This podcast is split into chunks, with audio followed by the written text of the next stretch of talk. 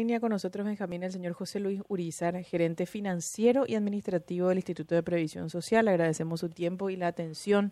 ¿Cómo te va, José Luis? Buen día. Buen día, Cintia. Buen día a don Benjamín. A disposición de ustedes. Un gusto escucharles. Gracias, José Luis, por atendernos. Creo que es muy importante que desde el IPS, eh, creemos que es muy importante que desde el IPS nos brinden información actualizada y por sobre todo veraz de lo que significa realmente esta resolución. Eh, entiendo que se filtró ayer a, los medios de prensa, está fechada con fecha 31 de mayo de este año y es una resolución del Consejo de Administración del Instituto de Previsión Social.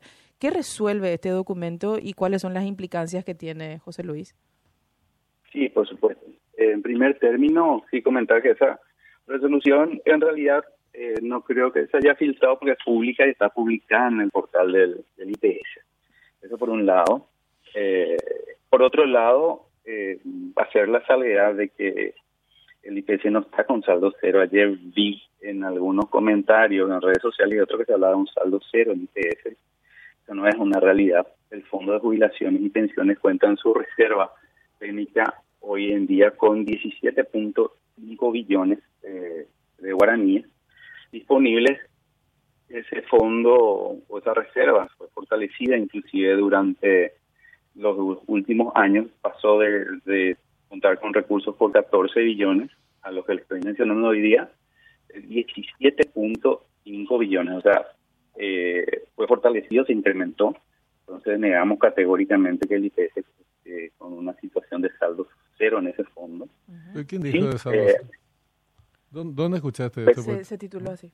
¿Ah, vi varios títulos en algunos medios de prensa y, y algunos comentarios este en el Twitter, no, no recuerdo bien, hago la saber que no, no fue un comentario de ustedes tampoco, eh, no, no viene por allí. Solo que quería aclararles para tranquilidad, sobre todo de nuestros asegurados, de que esa situación no es así. El, el, las reservas técnicas del IPS se incrementaron, eh, aún con todas las condiciones negativas durante pandemia, se incrementaron. Ahora sí, viendo esta resolución específica, eh, es una herramienta legal y financiera con la que cuenta el IPS para hacer frente a cierto tipo de situaciones en el fondo de jubilaciones y pensiones y se viene haciendo así desde el año 2020. Hay que recordar que en el año 2020 todo el país, en todo el país hubo una recesión económica muy importante y esa recesión económica tuvo un impacto fuerte en la fuerza laboral a nivel nacional que a su vez impactó fuertemente en el IPS y en sus tres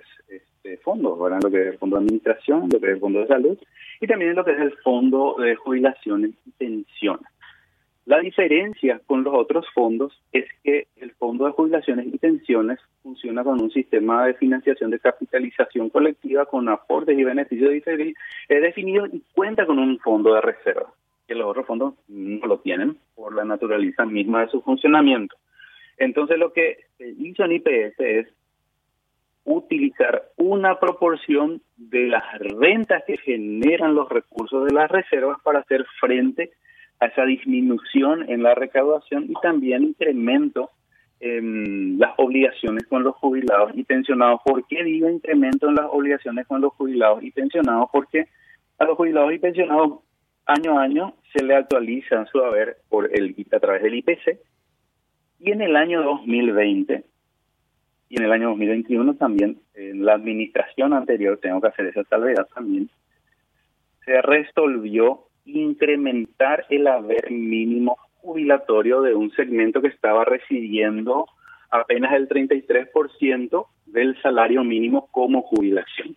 Lo que hizo la administración anterior es incrementar en una primera etapa en el 2020 al al 50% del salario mínimo y luego incrementó al 75% del salario mínimo.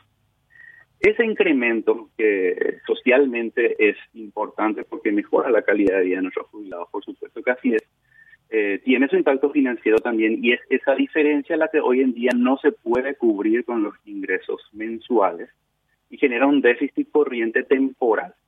Entonces, para garantizar que estos jubilados puedan recibir el beneficio que fue establecido por resolución del Consejo en aquel entonces, lo que hacemos nosotros es precautelar esa situación y reservar una proporción de las rentas para poder pagar mes a mes eh, ese beneficio. Y también hay que tener en cuenta que todos los jubilados y pensionados en el mes de noviembre reciben un beneficio anual adicional que no viene a ser otra cosa que como un aguinaldo del trabajador activo. Ahora, pero en este caso los jubilados no son trabajadores activos, entonces reciben un beneficio anual adicional que es prácticamente una remuneración, una remuneración similar a la de su jubilación. Entonces tenemos dos beneficios que tienen una carga financiera muy importante, por un lado, y por otro lado tenemos que la recaudación del IPS hoy en día, en el año 2023, se encuentra en condiciones similares a las que hubiese estado en el año 2021 si no hubiese existido la pandemia.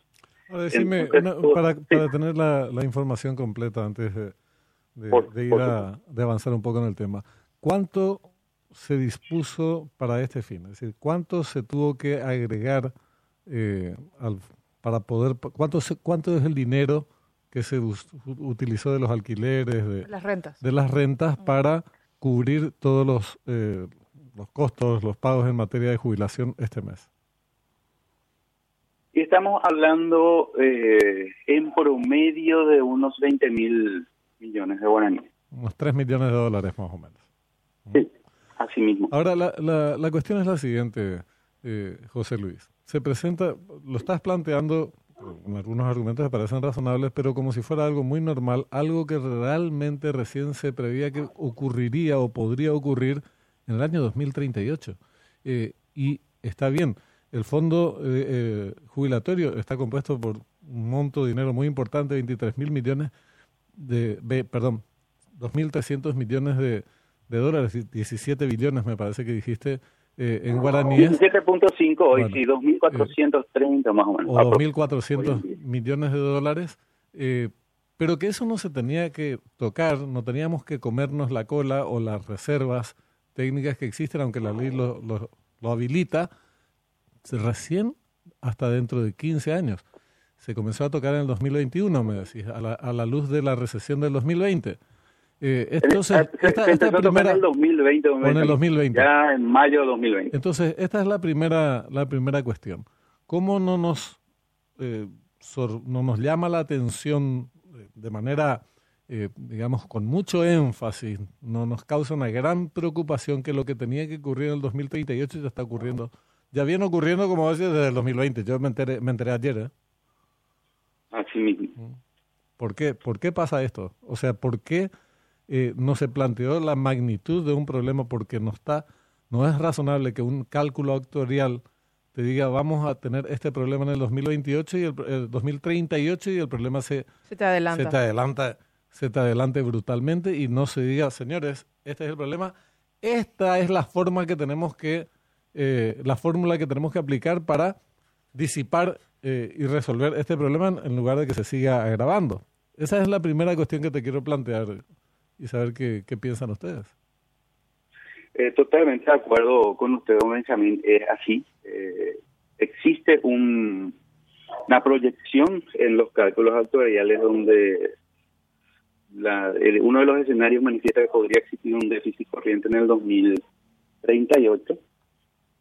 Esa proyección, eh, por supuesto, que no tenía en los componentes de análisis toda la situación eh, acaecía durante el 2020-2021 y lo que pasó en el 2022 también en, en todo lo que implica la recesión económica, la disminución de la fuerza laboral y, otros indicadores como la inflación y, y otros. Entonces hay una diferencia en ese comportamiento, pero también eh, nuestra oficina de cálculos actuariales está trabajando en la actualización de esas proyecciones y de acuerdo al análisis que anoche justamente estuve hablando con José Gabriel Velázquez, que es nuestro actuario, me estuvo comentando que en las condiciones actuales y en la forma en que se está comportando la economía, entendemos que esto es un déficit corriente temporal, no definitivo. O sea que a partir del año 2024 esta situación se volvería a equilibrar y seguiría con la proyección establecida o representada, en este caso, en el último informe actuarial que tenemos. O sea, hay un déficit corriente temporal. Eh, ese déficit corriente temporal a partir del 2024 iría equilibrándose de vuelta y la proyección sería muy similar a la que se realizó en el año 2021 con indicadores de 2020 y 19 para atrás, porque hay que tener en cuenta que ellos toman un, horizonte de 10 años aproximadamente para atrás para hacer sus proyecciones para adelante.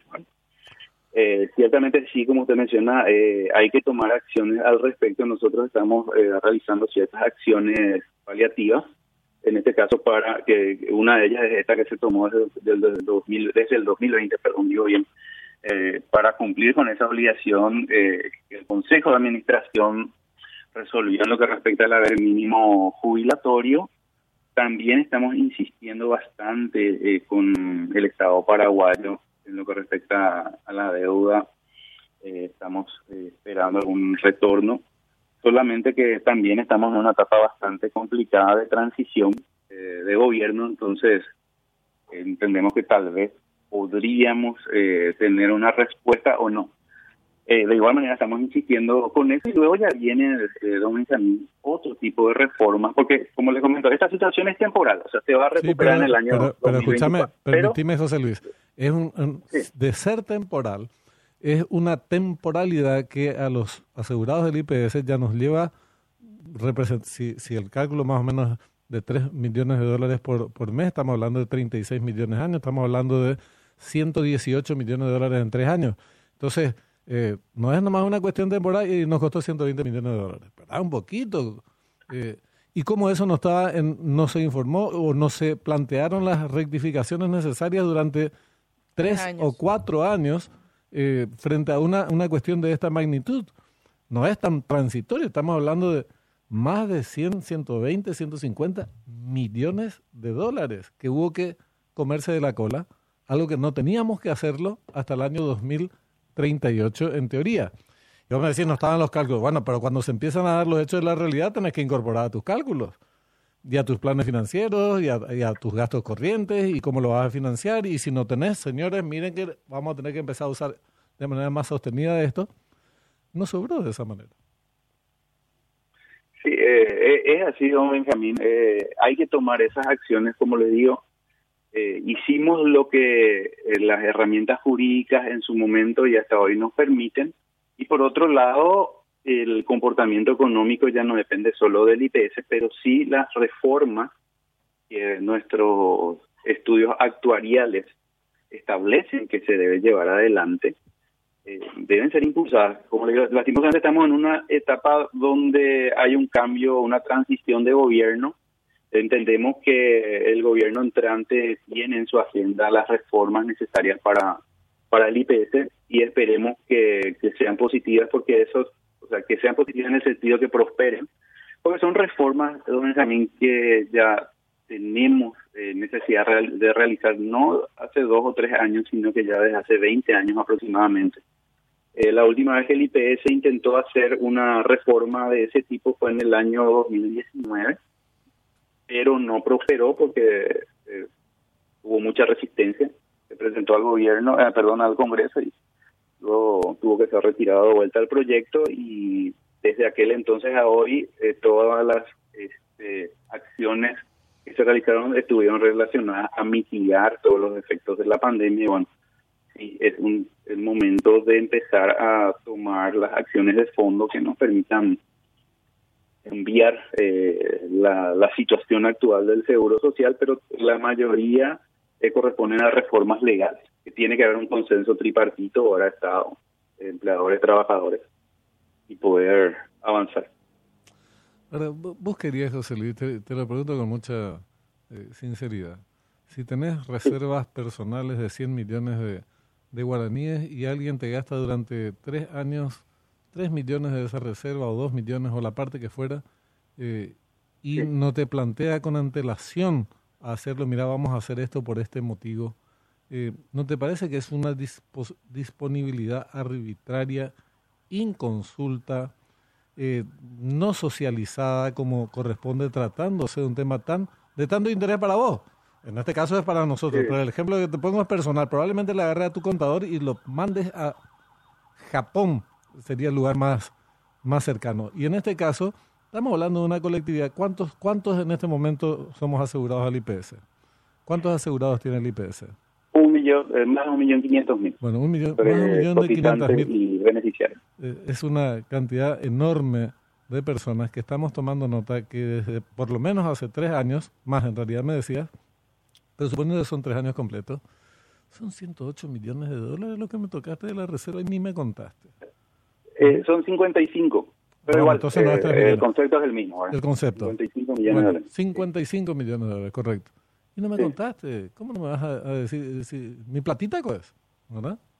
Eh, Sí, al, al respecto, Benjamín, el, el IPS eh, tiene un- una forma de, de gobierno corporativo eh, de acuerdo a los delineamientos de la OIT, donde la participación en el proceso de toma de decisiones es tripartito y dentro del Consejo de Administración tenemos representantes del gobierno, del Estado, en este caso, de los empleadores, trabajadores y jubilados.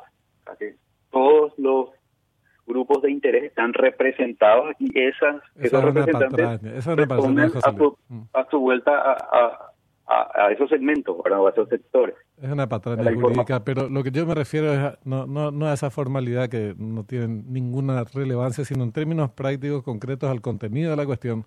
El órgano de conducción es el, el grupo colegiado, que es el consejo presidido por un señor, en este caso eh, Vicente Bataglia. Ese órgano consultivo se tenía que dirigir a toda la colectividad y decirle, está pasando esto y vamos a orar de esta manera. Eh, y no lo hizo como no lo hacen muchas otras cosas, que vos me decías, está en la página web. Eh, no, no es así como, no, no son formalidades nomás que hay que cumplir. Y tratándose de los intereses de un millón quinientas mil personas, con más razón. Y sabemos muy bien que el representante obrero no representa ni al obrero de la esquina del IPS, mucho menos al conjunto de los obreros. Lo mismo pasa con los empresarios y, y- y demás. Pero dejemos de lado esa discusión espinosa, ¿verdad? Que no tendría que ser espinosa, pero lo es, y vayamos al fondo de la cuestión. Estamos en una situación que fue delicada, como decir, se gastaron 55 millones de dólares precisando los, los números en este concepto, que nunca debieron gastarse, por lo menos según los cálculos del IPS, hasta el año 38. Entiendo. Bueno, eso te tienen que informar. Como mínimo te tienen que informar y justificar. El otro elemento es que nos dicen, vos correginos si están equivocados o estamos equivocados en, en rep- en repetir. Que en los últimos Entiendo. tiempos hubo un aumento de la recaudación. Y sin embargo, se dispone de ese dinero para cubrir eh, un déficit que no tendría que darse si es que la recaudación fue tal. ¿Esto es así o no es así? Eh, como le comenté, don Benjamín, nuestra recaudación actual es la que tendríamos que haber tenido en el año 2021 si es que no hubiésemos tenido la pandemia. O sea, hay un- una recuperación en la recaudación, pero esa recuperación no es representativa en el sentido de las proyecciones con y sin pandemia. Entonces sí, efectivamente hay un incremento importante en nuestra recaudación, eh, hay un esfuerzo importante también al respecto para formalizar eh, a, a los trabajadores y que eso impacte también en un incremento de la recaudación. Pero, sin embargo, ese comportamiento es similar a lo que hubiésemos tenido en el año 2021. Esa es la realidad. Y si, y si analizamos la composición actual, eh, uno de los elementos eh, más importantes que inciden en esta situación es la actualización del haber mínimo jubilatorio, que es una decisión que se tomó en la administración anterior en el año 2020 y con la cual nosotros hoy en día ya eh, existiendo esta resolución lo que nos queda es buscar la forma de hacer frente a esto y, y es lo que estamos haciendo. Pero ¿cómo no Entendemos se- que la economía va a ir recuperándose y entendemos también de que las reformas que tienen que realizarse al IPS eh, tendrían que impulsarse también con la entrada del siguiente gobierno. ¿Cómo es que... Que es esto- la, la parte comuni- Mm. com- comunicacional sí comparto, es probable que tengamos que hacer diferente. Si en el la parte 2020, comunicacional. si en el 2020 eh, se hizo esta, eh, este, este ajuste de los haberes jubilatorios, ¿cómo es posible que en el cálculo actuarial del 2021 no se haya comprendido algo tan elemental? En el año 2021, o sea, se trabajó con los eh, con los datos de 2020 para atrás. En el 2020 se hizo el, el primer ajuste fue del eh, de- pasó del 33 al 50% del haber mínimo jubilatorio, eh, perdón, del salario mínimo. Se pasó de 33% como eh, mínimo jubilatorio al 50% en relación al salario mínimo. Y este ajuste ya del al 75% fue en el 2021, ya cuando el informe estaba elaborado. Y ahora se está trabajando la asesoría de actualidad para tener un reporte actualizado. Pero no es solamente un problema comunicacional, discúlpame, eh, y ya, ya interviene Cintia también sobre esta materia. Eh, lo comunicacional es la expresión de una forma de, de, gobernanza o de gobierno que, bueno, algunos somos muy críticos, pero el problema es el problema. Valga la, la expresión. Eh, después tener que comunicar, obviamente, el problema. Pero este problema no tenía que suceder, ese es el punto. Y sucede, y se lo ocultó, ¿verdad?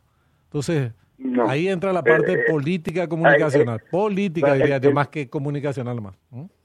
Sí, ahí, ahí, es donde yo puedo eh, diferir en eso, porque nosotros todo esto, bueno, tal vez te dice, es la formalidad, pero bueno, es lo que la ley nos obliga y así nosotros obramos, ¿verdad? en el sentido de que todas las decisiones son comunicadas está en la web, pero también a todos los organismos de control y a su vez dentro del Consejo están todos los grupos de interés donde entendemos que a su vez nuestros representantes esos, eh, se socializan con, con sus representados. Eh, José Luis, eh, ¿me ayudarías a hacer un ejercicio práctico para la gente que, qué sé yo, eh, es de esas que entra a internet, busca la página de IPS y dice, voy, voy a ver qué hizo mi representante ante el Consejo de Administración, qué resoluciones nuevas hay. Si yo quiero buscar esta resolución, yo hice el ejercicio, pero por ahí yo no entiendo bien y vos me puedes ayudar mejor. Puse en el buscador el número de la resolución, porque yo tengo la resolución. Convengamos que ya es un punto a mi favor. ¿Qué pasa con aquel ciudadano que no tiene el número de la resolución, pero quiere saber que resuelve el consejo, cómo tiene que entrar y buscar a la página web. Yo te digo, yo puse el número de la resolución y a mí no me salta. Y bueno, tendría que ser por alguna palabra eh, relacionada al acápite de, de la resolución. Por ejemplo. En este caso podría ser, a ver, renta podría ser una palabra. Palabra clave. Ok, palabra. yo pongo renta, buscar. Vamos a ver si me, acá me salta buscador, renta, clic. Resultado, no se encontraron resultados con la palabra ingresada. Seguramente, eh, habría que ver en qué parte está. Yo acabo de hacer el mismo ejercicio, la primera resolución que me sale de esta del... Yo estoy en la página web de IPS, dice portal.ips.gov barra PI. Estoy en la página correcta, ¿verdad? Sí, ahí te vas a resolución eh, institucional. Institucional, ok resoluciones del Consejo de Administración. Autoridades, misión, visión, resoluciones del Consejo. Clic ahí. Ok. Ahí en el buscador, ¿verdad? Sí, ahí tenés RCA desde la sesión 09 barra 19. Correcto. Eso, Eso, me aparece en pantalla, sí. ¿Esa sí. es la resolución? Y, no. Y luego esperas un ratito y te va a aparecer un segmento donde podés incorporar la palabra clave de búsqueda, dice buscar sí. en este segmento. Buscador, dice. Ingrese a palabra. Ver. Meto renta otra vez ahí, en minúscula. Renta, renta eh, buscar, dice. Sí. A, a, mí no me dice buscador, ¿eh? Yo te dice, mira, a un costado me dice registro por página 50 y al otro lado dice buscar dos puntos. A mí me dice en el lado derecho buscador. Ah, no, no, no, no, ese es un buscador dentro de toda la web. Ah, te tiene que salir dentro del cuadrito donde dice archivo digital en rojo arriba, abajo de eso a tu derecha tiene que decir buscar. No sé si estás accediendo desde el celular, seguramente. No, estoy en la en la computadora. Dice Archivo Digital la... de Resoluciones del Consejo de Administración del IPS, RCA, en rojo. Sí. Y ahí me aparecen dos de... resoluciones. O sea, RCA dice sesión 2000, números 18 barra 19 y abajo dice 09 barra 19. ¿Tengo que entrar ahí? No, no, no, no, no. Ahí debajo del archivo digital de resolución del Consejo de Administración, sí. desde la sección 26 de febrero de 2019, abajo de eso se tiene que salir ya el, el buscador. Se dice sea, buscar y está un cursor titilando. No, o sea que me sale solo al lado derecho un buscador.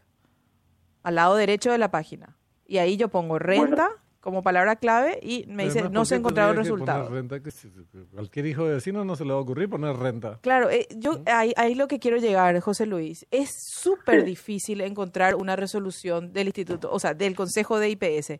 Más que la formalidad de cargar nomás en la página web, debería ser un sistema amigable que le permita al ciudadano acá, en la entrada, página principal, clic grande, rojo, alerta, resolución sobre fondos jubilatorios, qué sé yo, algo que llame la atención y sea accesible para cualquiera. Imagínate que yo estoy haciendo un ejercicio acá súper básico contigo, tratando de ubicar, hasta ahora no lo logro, tengo la resolución a mano, pero imagínate aquel ciudadano que, que no accede a ese tipo de información en detalle, pero quiere saber, es imposible. Por eso que ese cuento de está en la página web es una falacia. Con todo cariño y respeto, te voy agradeciendo mucho el tiempo que nos das también. Mira, eh, yo acepto eh, la crítica. Eh, por supuesto que siempre cuando son constructivas son oportunas. Entiendo que podríamos trabajar en mejorar la accesibilidad a, este apartado de las resoluciones del Consejo, pero sí, hay que ser sinceros también que nuestra intención es esa, ahora que sea transparente. Tal vez es muy mecanizado y muy técnica la forma de, de acceder y tendríamos que hacer algo un poco más amigable, como ustedes mencionan, pero de que digamos, en cierta proporción, eh, antes no teníamos esto, ahora tenemos, bueno, entonces lo que tenemos que hacer es mejorar eh, esa herramienta. Ya voy a pasarle también esa información a los compañeros de tecnología para ver qué, posibilidades tenemos de hacerlo más eh, amigable. Así es. Gracias, José Luis. Sí, yo solamente porque le quiero decir a José Luis lo que pienso cuando está él. Eh, yo creo que vos formás parte, del, sos directivo del IPS, pero tendrían que ubicarse como eh, representantes de los ah, dueños del IPS. Están cumpliendo una función eh, para los dueños del IPS. Están manejando plata ajena. Plata nuestra. Y me parece que el error eh, que surgió en esta charla, desde mi punto de vista, es considerar normal lo que no tenía que ser normal y que no hubo mecanismos políticos comunicacionales para informarle a los dueños de lo que estaba pasando. Eh, y esto me parece un problema serio. Grave te quería decir a vos, porque famoso, después nosotros nos quedamos opinando, ya no está el entrevistado, le guacheamos, ¿verdad? Eh, no es nuestro, no es nuestro estilo. No es nuestro estilo. No es nuestro estilo. acá ocurrió un problema crítico y se busca o se presenta como normal. Eh, y no es normal. Es una situación muy mala, una noticia muy mala que tendría que haber ocurrido recién dentro de 15 años de no mediar eh, decisiones correctivas con antelación. Y ya nos explotó ahora. Y, no solamente ahora, había sido que desde hace tres años. Y no nos enteramos, José Luis. Entonces, eso, eso es muy malo. Eh, tomo esa crítica, eh, voy a hacer un análisis interno con el equipo para buscar una mejor manera de comunicar. En todo caso, sinceramente, nosotros entendemos ahora que Así como les comenté, estando en el Consejo de Administración todas las autoridades que representan a todos los grupos de interés, parecería ser que, que se está cumpliendo ahora con esa socialización. Eh, al respecto, al publicar en nuestra página web también entendemos que estamos cumpliendo con la ley de transparencia, bueno, pero tal vez faltaría un paso más y hacer una presentación. El, el informe autoridad ciertamente siempre se presenta cada vez que sale nos vamos a todos los lugares con los jubilados, con los trabajadores, en el Banco Central, en el Ministerio de Trabajo, medio de prensa también. Y bueno, tal vez este tipo de situaciones relevantes también deberíamos de, hacerlo de la misma manera. Gracias, José Luis, por tu tiempo. Muy amable. Hasta luego, señor José Luis Urizar, el gerente financiero y administrativo del Instituto de Previsión Social. Me quedo solamente con una cosa.